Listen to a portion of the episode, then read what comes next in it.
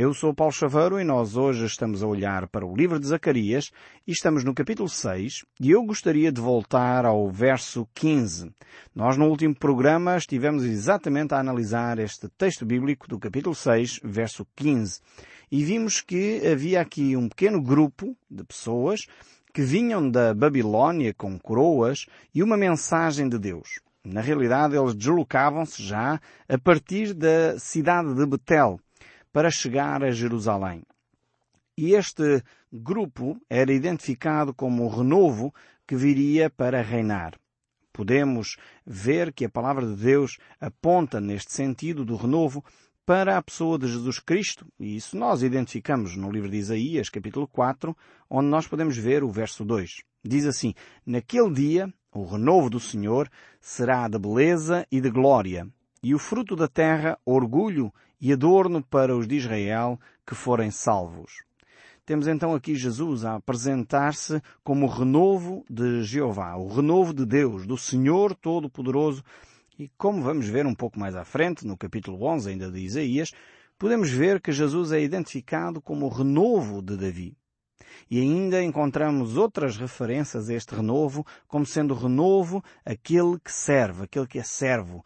E nós de facto encontramos Jesus Cristo como sendo efetivamente esse renovo. E encontramos este paralelo de Jesus como o renovo nos Evangelhos. Se nós olharmos para o Evangelho de Mateus, vamos encontrar de facto Jesus sendo apresentado como o renovo de Davi, aquele que veio para reinar, o Messias Rei. Depois encontramos no Evangelho de São Marcos Jesus a ser apresentado como renovo que é servo e que veio para servir. E de facto no livro de Lucas, no Evangelho de São Lucas, ainda encontramos Jesus como aquele que tem o nome do renovo. E no Evangelho de São João encontramos ainda Jesus como o renovo do Senhor, o renovo de Yahvé. E, e temos este paralelismo quer no Novo, quer no Velho Testamento. É importantíssimo nós identificarmos estes aspectos relativamente à pessoa de Jesus Cristo. Por isso eu gostaria de voltar a esta, esta imagem que é trazida aqui do livro de Zacarias, porque ela realmente é relevante para nós. Neste capítulo 6, o verso 14, mostra-nos estes homens que se apresentaram, figuras históricas, mas que de alguma forma apontavam para a pessoa de Jesus Cristo. Verso 14 diz assim, as coroas serão para Helen, para Tobias e Gedaías e para Hen, filho de Sofonias, como memorial no templo do Senhor.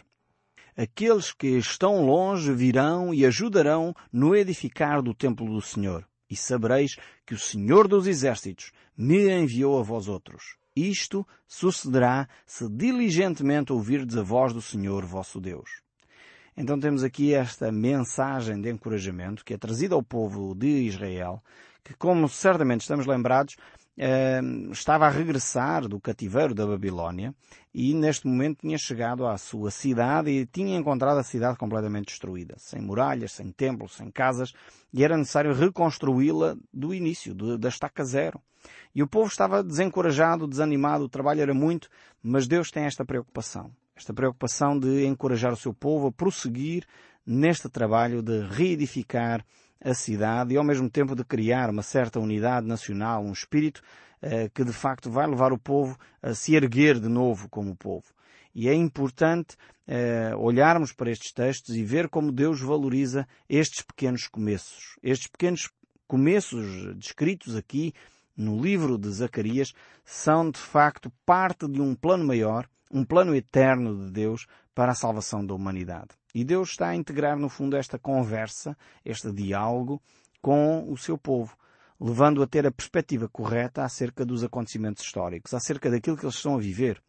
Quantas vezes nós uh, estamos envolvidos em situações, em acontecimentos, e nem valorizamos aquilo que está a acontecer. Pensamos que não serve de nada, não é coisa grande, não é coisa útil para ninguém e muitas vezes precisamos deste encorajamento da parte de Deus, que são os pequenos começos, são as pequenas coisas que fazem a diferença nos outros.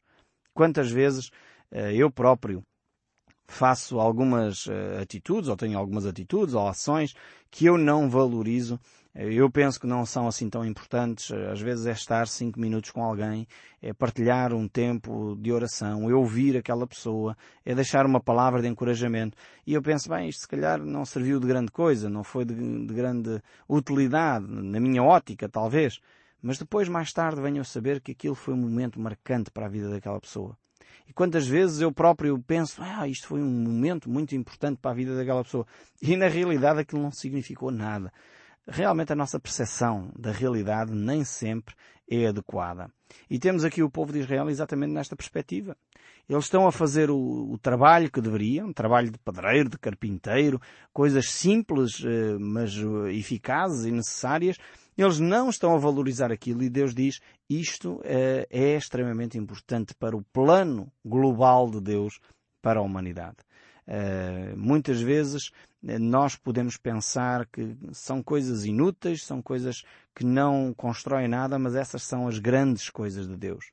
E tudo aquilo que nós fazemos deve servir efetivamente para a glória de Deus. Mesmo este programa de rádio que chega a muitos cantos do nosso país e até do mundo, através da internet e via satélite, mas eh, mesmo isto poderá não significar nada se não servir para a glória de Deus. Será inútil.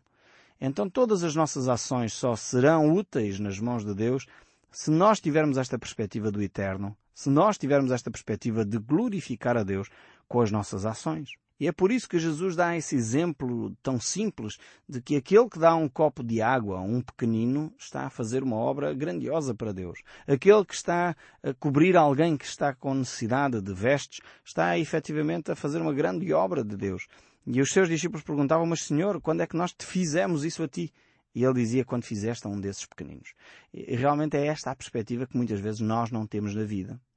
Não temos esta perspectiva uh, de Deus quando olhamos para o nosso próximo, quando olhamos para as pessoas que cruzam connosco. De quando fazemos bem a alguém que cruza connosco, uh, estamos a fazer no fundo um bem ao próprio Deus. E Deus vai nos recompensar por isso ainda que não deve ser essa a principal motivação das nossas ações, mas na realidade Deus vai compensar-nos por essas ações. Então chegamos assim, e eu queria dar esta introdução, para nós chegarmos então ao capítulo 7 e capítulo 8, onde voltamos aqui a uma introdução mais histórica. Uh, Zacarias volta agora à realidade, parou este período de visões de, que ele tinha, de explicações como ilustrações e imagens que ele recebeu da parte de Deus, e ele agora vai olhar para a história, eh, vai trazer eh, um texto, vai trazer palavras da parte de Deus de uma forma muito mais concreta, assim como aconteceu com o profeta Ageu. Como sabemos, Ageu e Zacarias eram contemporâneos, eram dois profetas que profetizaram uh, na mesma época.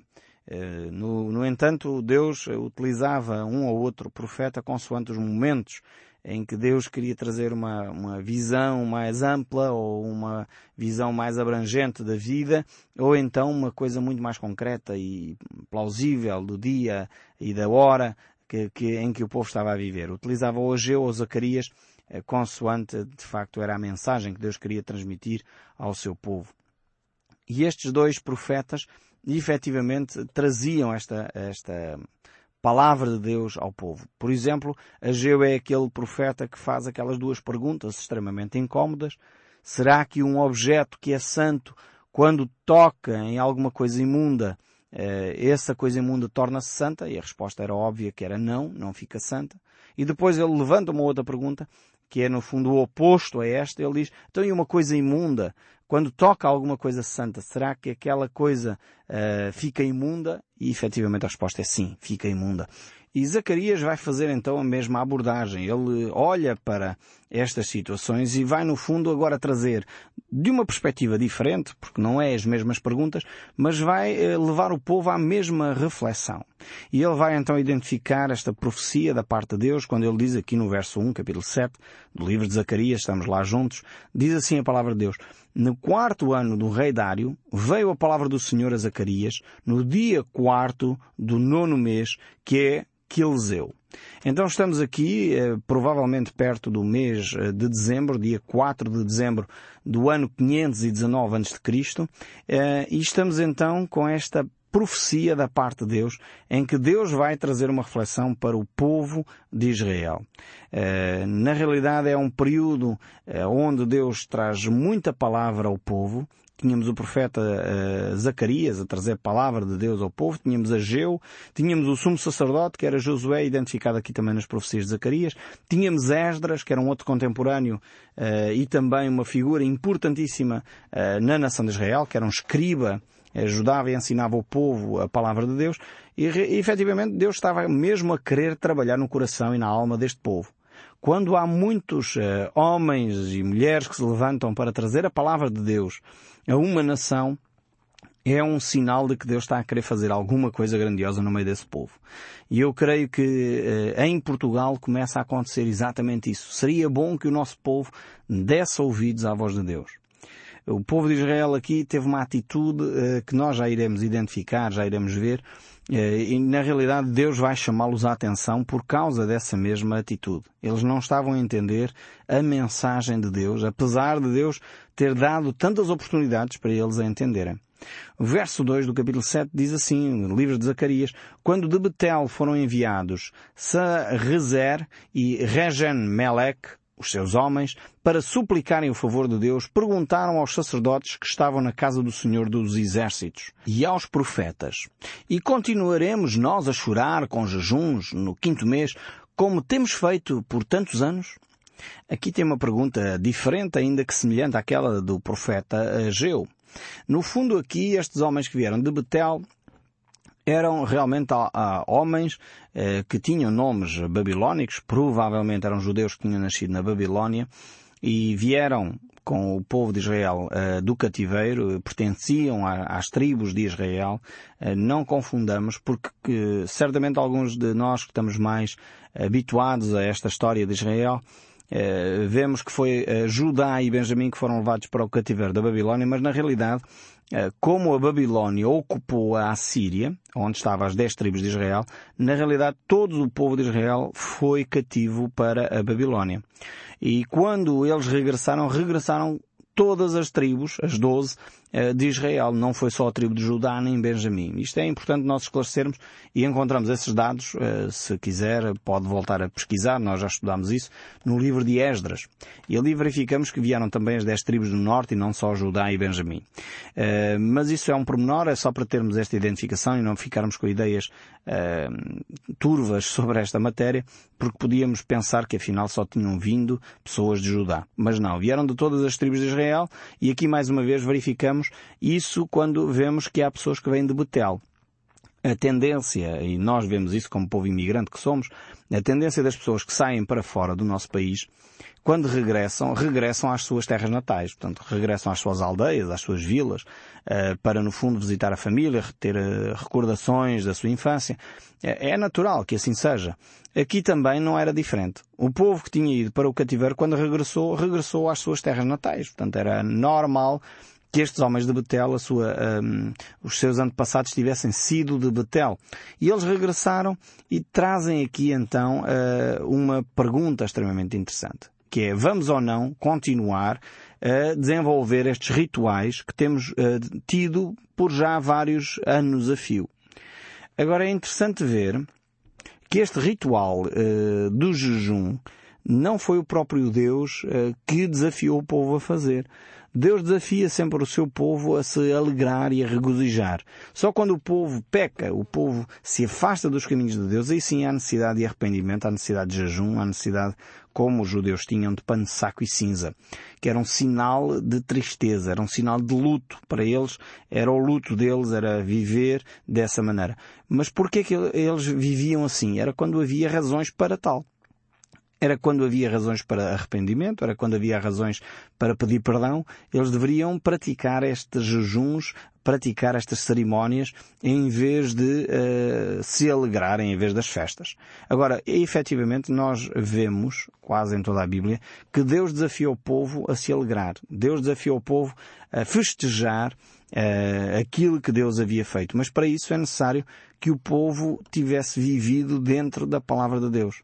Deus deseja que o seu povo tenha hábitos saudáveis. Deus deseja que o seu povo se alegre nele. Mas para isso é necessário que o coração do povo efetivamente esteja de acordo com a palavra de Deus. E a resposta eh, que Deus vai trazer aqui a esta pergunta é extremamente importante e nós temos que dar muita atenção àquilo que é a palavra de Deus. A resposta de Deus é também, de facto, um ensino importante para o povo, assim como para cada um de nós. Temos muitas uh, cerimónias, rituais, e se calhar nós temos que perguntar a Deus, será que faz sentido continuarmos estes rituais? Será que faz sentido uh, praticarmos esta cerimónia ainda? E temos que analisar à luz das Escrituras, à luz daquilo que é a vontade de Deus, se as nossas procissões, se as nossas cerimónias, se os nossos batismos fazem ou não sentido e estamos a praticá-los de acordo com a vontade de Deus. Os nossos rituais, os nossos batismos, os nossos jejuns, as nossas orações devem ser feitas para Deus e não para nos satisfazer a nós próprios. Quando nós temos esta perspectiva correta do para que é que servem as cerimónias, para que é que servem os rituais, então provavelmente nós afinaríamos muito mais as nossas cerimónias e nossos rituais. Quantas procissões há no nosso país que no fundo o objetivo final é o próprio homem. Então, eu quero dizer, em nome de Jesus, quero dizer pelo conhecimento que tenho das Escrituras, mais vale você não fazer. Porque se é para satisfação do homem, não é uh, de facto da vontade de Deus. E é o que Deus vai trazer aqui ao povo de Israel. Vejamos aqui o que Deus diz aqui em capítulo 7, Zacarias, verso 4. Então veio a palavra do Senhor dos Exércitos que veio a mim dizendo, fala a todo o povo desta terra e aos sacerdotes. Porque muitas vezes quem promove este tipo de práticas uh, são os sacerdotes. Às vezes é o povo, são chamadas as festas populares, mas também muitas vezes têm por detrás a liderança religiosa, que de alguma maneira traz uh, dividendos a essa liderança, traz benefícios a essa liderança. Então Deus diz aqui claramente, fala a todo o povo e fala aos sacerdotes também, para que eles efetivamente uh, vivam a palavra de Deus e não que promovam rituais que já não fazem sentido. Diz então esta palavra, verso 5 do capítulo 7 de Zacarias, quando jejuastes e pranteastes no quinto mês e no sétimo mês, durante estes setenta anos, acaso foi para mim que jejuastes? Com efeito foi para mim? Deus pergunta. Realmente é uma pergunta extremamente pertinente. Será que o povo estava a jejuar eh, porque estava efetivamente arrependido e queria eh, manifestar a Deus esse seu arrependimento? Ou já era uma prática em que o povo utilizava já quase isso como orgulho espiritual? Esta, no fundo, é a pergunta feita por Deus, uh, feita aqui por outras palavras. Estão a perceber? É que muitas vezes nós fazemos cerimónias para dizer ao vizinho, ah, mas eu estive lá naquela cerimónia. Ah, eu não, eu fui àquela procissão. Ah, eu fui ao batismo de não sei quem. Ah, eu fiz não sei quantas novenas e não sei quantas orações. Ah, eu fiz... E nós utilizamos isso não para falar com Deus, não para glorificar a Deus, mas para nos glorificarmos a nós próprios. E é o que Deus pergunta aqui ao seu povo, e eu creio que esta pergunta Deus faz a cada um de nós hoje. É uma pergunta claramente dirigida ao povo de Israel, como nós já temos visto. Em primeiro lugar é para o povo de Israel, mas eu creio que Deus faz a mesma pergunta para si e para mim. Aquilo que nós fazemos como cerimónia, como ritual, estamos a fazê-lo para agradar a Deus ou para nós próprios. E o verso 6 reforça esta ideia, quando ele diz, quando comeis e bebeis, não é para vós mesmos que comeis e bebeis, ou seja, se eles faziam jejum era porque era, o objetivo final eram, eram eles próprios, mas se eles comiam ou bebiam, o objetivo final também eram eles próprios. Ou seja, eles viraram completamente as costas a Deus. Deus nem queriam saber se os rituais agradavam a Deus, não agradavam a Deus, estavam a ser bem feitos, não estavam a ser bem feitos. Não havia já esta preocupação. Na realidade, eles estavam envolvidos nestes jejuns para eles mesmos quando Deus, na realidade, tinha desafiado o povo a viver e a glorificar o Deus eterno. O apóstolo Paulo tem esta mesma expressão uh, em 1 Coríntios capítulo 10, verso 31, e eu gosto muito desse texto bíblico do apóstolo Paulo, porque uh, nos mostra efetivamente que nós devemos fazer todas as coisas para a glória de Deus. E ele diz, quer comais, quer bebais, ou façais qualquer outra coisa, fazei para a glória de Deus, que é o inverso do que vemos aqui em Zacarias. Em Zacarias verificamos que o povo estava a comer e a beber para si próprio. É o que Deus diz aqui no verso 6 de Zacarias, capítulo 7. Agora, Paulo aos Coríntios nos diz que quer comer, quer beber, ou fazer qualquer outra coisa, incluir o jejum, os rituais, as cerimónias, seja o que for, deve servir para a glória de Deus. E se não servir, então é inútil. Se não servir, não faça. É o que Deus nos diz aqui por outras palavras. Então temos aqui três aspectos uh, em que Deus vai responder a estas perguntas. Será que é legítimo manter os rituais? No fundo é essa pergunta que nós estamos a dar resposta. E Deus vai dar uma resposta com três uh, aspectos diferentes. Então, o primeiro aspecto é assim: quando o coração está correto, o ritual é correto. Mas por outro lado, quando nós entendemos que o coração está errado, ou seja, o nosso coração eh, não está na obediência a Deus, o ritual não faz sentido. O ritual é errado, podemos dizer. Por outro lado, encontramos aqui ainda uma terceira resposta, um terceiro aspecto a esta pergunta, que nós vamos ver no capítulo 8 do livro de Zacarias, onde, eh, no fundo, as pessoas perguntavam, e esta resposta que Deus dá é, será que os rituais podem mudar alguém? Ou podem mudar Jerusalém, no caso aqui? E Deus vai dizer claramente que não. Os rituais externos não mudam o coração da pessoa. O que muda efetivamente é a ação de Deus que pode mudar o interior e aí sim, então o exterior faz todo o sentido. Os rituais fazem todo o sentido. Nós no próximo programa iremos desenvolver com muito mais cuidado, com muito mais tempo estes três aspectos, porque eles têm grandes implicações para o nosso dia a dia. E nós iremos certamente ver como é que um coração correto faz todo o sentido então as cerimónias, os rituais. Quando o coração está errado, aquelas cerimónias não fazem sentido, são inúteis, ou de facto, será que as cerimónias podem mudar o coração do homem? E é isso que nós iremos ver no próximo programa. Por isso não deixe de ouvir o som deste livro. E que Deus continue a falar consigo, mesmo depois de desligar o seu rádio. Que Deus o abençoe ricamente e até ao próximo programa.